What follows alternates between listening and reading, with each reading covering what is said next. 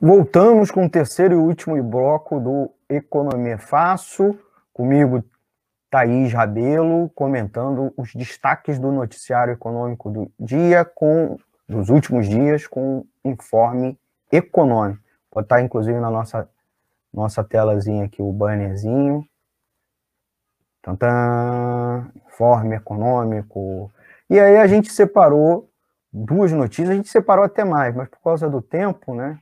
A gente vai comentar duas notícias. O TCU, Tribunal de Contas da União, encontrou 22 bilhões para a saúde que não foram gastos pelo governo, Thaís. Olha só. É, dinheiro escondido, perdido. É igual acharam agora essa semana vacinas estocadas que ninguém sabia. Então, o TCU apresentou um relatório sobre gastos com as medidas de combate à pandemia os benefícios tributários concedidos e o impacto fiscal dessas medidas sobre as receitas e despesas primárias em 2020. E é muito importante isso, porque o governo alegou, vem alegando que deu muito dinheiro aos estados e prefeituras, gastou muito e, inclusive, 2021 não tem dinheiro. Vamos lá. Na área da saúde foram autorizados é, quase 65 bilhões de reais, mas só foram empenhados 42,5 bilhões e pagos 39,7 bilhões. Vocês sabem a diferença entre empenhado e pago. Pago é o que caiu é, na conta do prestador de serviço, é, da empresa que vendeu produtos para a União. Por esses números, sobraram 22,1 bilhões do orçamento que não foram nem ao menos empenhados, já, certo, gente? Então, sobrou dinheiro. O governo não gastou o dinheiro para a saúde. O empenho é uma das etapas dos pagamentos públicos, representa por aquilo que a gente chamaria de obrigação e funciona como uma garantia ao credor de que existe o crédito necessário para a liquidação de um compromisso assumido. Então, só reforçando. E aí, segundo o TCU, dos 39,7 bilhões pagos, 32,1 bilhões foram destinados a estados, Distrito Federal e municípios. Os demais 7,6 bilhões foram executados pela própria União. Os valores estão muito distantes das contas que o governo Bolsonaro tem usado para se defender de acusações de que não gastou o necessário em saúde para combater a Covid-19. O governo chega a falar em 600 bilhões de reais, mas inclui na conta o auxílio emergencial e os repasses obrigatórios para custeios do SUS, então, que não tem nada a ver, certo?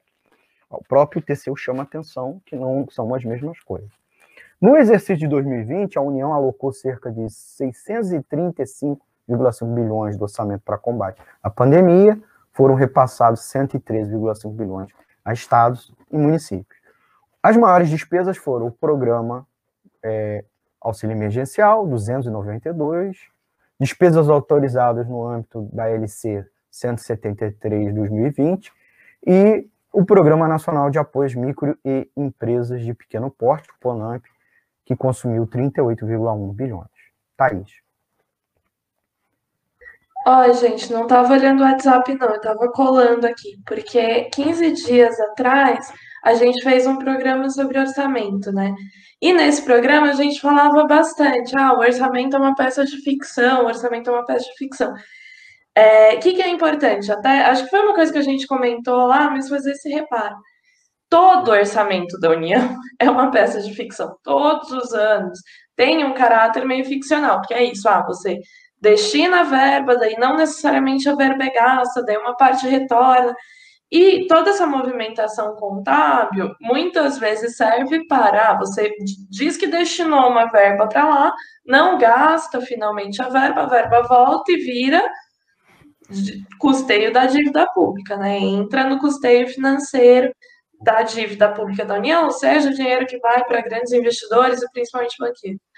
É, considerando o caráter parasitário desse governo, os laços que eles têm com o setor financeiro mais especulativo, é, eu acho que esse fenômeno só tende a se aprofundar.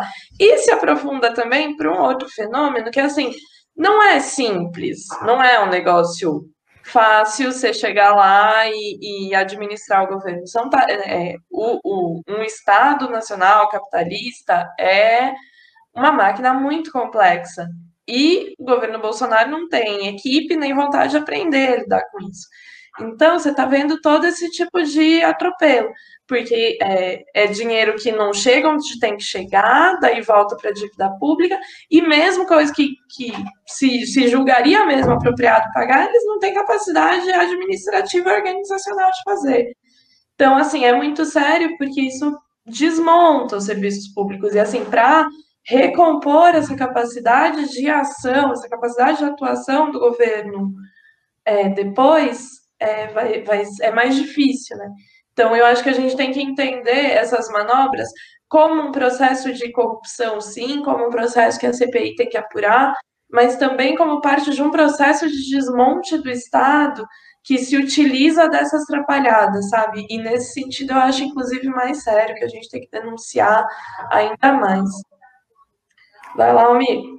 Então, vamos para a nossa segunda é, nossa segunda notícia, que a gente quer comentar aqui ao vivo com vocês, é que o comércio carioca, que é da cidade do Rio de Janeiro, não do estado do Rio de Janeiro, e aí seria comércio fluminense, tá bom? E aí o comércio carioca está moderadamente otimista com o aumento das vendas para o Dia das Mães. Isso é produto do relatório do Clube dos Dirigentes Logistas do Rio de Janeiro, CDL, e os sindicatos dos lojistas do comércio do município do Rio de Janeiro, Lojas e, portanto, da patronal do comércio, da burguesia do comércio, que juntos representam mais de 30 mil lojistas. Na, na avaliação deles, no relatório de previsão, a data, que é o Dia das Mães, que é uma data que se costuma ser é, de presentão, de compras para dar de presente. E aí eles, inclusive, escreveram textualmente uma data de presentão. Esse ano vai ser de lembrancinha. Então, palavras usadas pela patronal.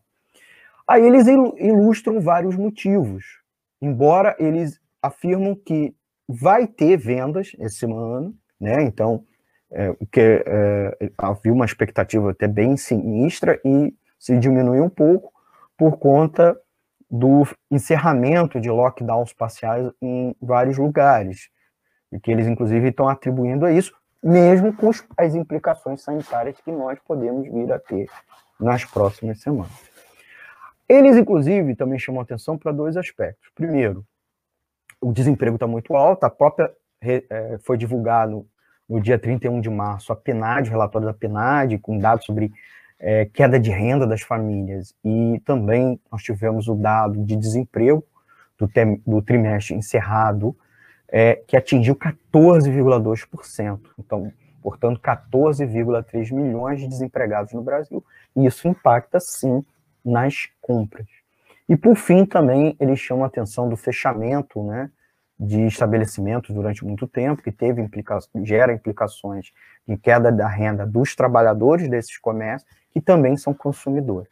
Então, eles chamam a atenção, inclusive o comércio do Rio ficou 100 dias fechado, um pouco auxílio, né? Eles, pelo menos, estão lembrando disso, de poucas medidas de ajuda a, aos pequenos, especialmente aos pequenos e médios comércios.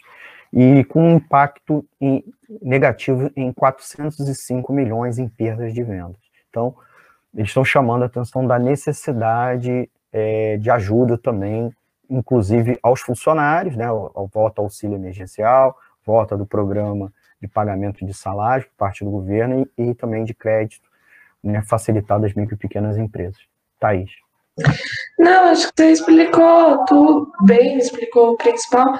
É, eu acho que quando a gente fala, já falamos aqui várias vezes, né, da necessidade do auxílio emergencial e da necessidade de auxílio aos pequenos produtores aos pequenos comerciantes, aos pequenos qualquer coisa, né? Aos pequenos, as pequenas e médias empresas, é, empresas, empreendimentos. Tem a ver com isso, não, não tem a ver só com dar comida para aquela pessoa, tem a ver com manter a economia minimamente funcionando apesar da paralisação, porque realmente se as pessoas estão num nível de insegurança tremendo, A gente não tem segurança sanitária, não tem nenhuma segurança econômica, é, então ninguém gasta. É, as pessoas é não estão comprando nem arroz direito, entendeu? Até no arroz está todo mundo economizando. É, ou não tem dinheiro para comprar mesmo, né? Então, é, é uma situação que vai tornar, a, a, que vai prejudicar a economia brasileira a, é, mais longamente, e eu acho que ainda mais né, depois de lockdown, depois de tanto sofrimento, as mães brasileiras mereciam um pre presentão. Ninguém gosta de ganhar presentinho é, Dia das é, Mães nesse, nesses dias, sabe? As pessoas mereciam um presentão e vai ter que ficar com uma lembrancinha. É, eu gostei do, do, dessa, de, do uso desse jargão, porque deixa bem, bem fácil da gente entender, né? Mas é isso, é, é uma pena. É, mas é, é isso. Com esse governo é o que está tendo. Bem, queria agradecer a Thaís pelos comentários. A gente está encerrando o programa, essa edição do programa Economia Fácil, do dia 29 de abril. É, vocês, amigos ouvintes que acompanharam a gente, agradecer também, deixe, pedir para deixar o like, tá? Porque o like educa os algoritmos, permite oferecer, tanto no YouTube, no Facebook, outras edições do programa, como também outros programas da Web Rádio Censura Livre. Avisar que amanhã tem o programa Cinema Livre com a crítica do com a crítica de cinema Wellington Macedo, nossa amiga, né? E também com apoio do jornalista é, Dirley Santos, com uma edição especial com os premiados do Oscar 2021, ó, galera. E no sábado, cobertura ao vivo das carreatas e atos do 1 de maio, classista, aqui na Web Rádio Censura Livre a partir das 9 horas. Live pelo YouTube, live pelo Facebook, e você pode ouvir também pelo aplicativo de rádios, de rádio online, e também pelo site www.clwebradio.com. Gente, o programa está encerrando. Daqui a pouco a gente sobe o áudio para o nosso podcast nas plataformas Anchor, Spotify e Google Podcast. E, é claro, informações sobre essa e outras edições, outros programas, vai lá no Instagram e no Twitter, tá bom? Queria agradecer a Thaís. Thaís, quer mandar um, um beijo para sua mãe no Dia das Mães? beijo, mãe. Acho que ela não tá vendo não hoje, mas beijo todo mundo aí que assistiu. Foi muito divertido o programa hoje. Falou. O Rodrigo tá parabenizando. Eu queria mandar um beijo para minha mãe, tá bom? Um grande beijo para ela. Obrigado aí pela audiência. E tamo junto. E também mandar um beijo especial para a Sara Uchoa, tá? Eu já mandei, mas mandar um beijo especial para ela, que é mãe também. E a Wellington, que também eu sei que é mãe, mandar um beijo especial para elas. Tá, tá certo, gente? Um forte abraço e até a próxima edição do Economia Fácil aqui pela Web Rádio Censura Livre. Tchau, tchau, gente. Tchau. Jornalismo, debate sobre temas que você normalmente não encontra na mídia convencional, participação popular, música de qualidade e muito mais. Web Rádio Censura Livre, a voz da classe trabalhadora.